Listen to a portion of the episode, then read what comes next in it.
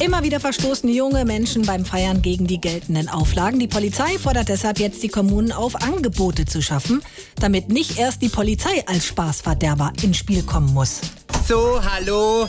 Also wir von der Gemeinde Schlömperding, wir haben für die Jugend zahlreiche Angebote ins Leben gerufen, wie zum Beispiel das wöchentliche Maisbrotbacken mit unserem Bücherwart Herrn Streusel, ist leider bisher ohne Besucher geblieben. Auch der Getreidebestimmungsworkshop, das Window Color für Fortgeschrittene oder das Literaturquiz mit unserem Hausmeister Herrn Deckele. Keiner der jungen Leute ist gekommen.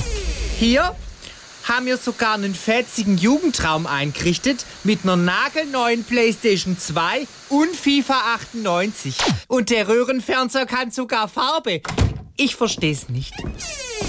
Jetzt schauen wir mal, ob heute jemand beim Rap-Workshop mit unserem Bürgermeister, dem Herrn Fichtner, gekommen ist. One, two. Wir sind alle krass vertutzt, denn unsere Angebote werden von den Kids voll nicht genutzt. Oder so. Keiner da. Dabei macht er so toll. Es ist wirklich schade. Wir haben so tolle Sachen im Programm und keiner nutzt sie. Das Einzige, was komischerweise voll abgeht, ist der Kräutergartenkurs. Die Kids kommen sogar mehrmals die Woche, um ihre Pflanzen zu gießen.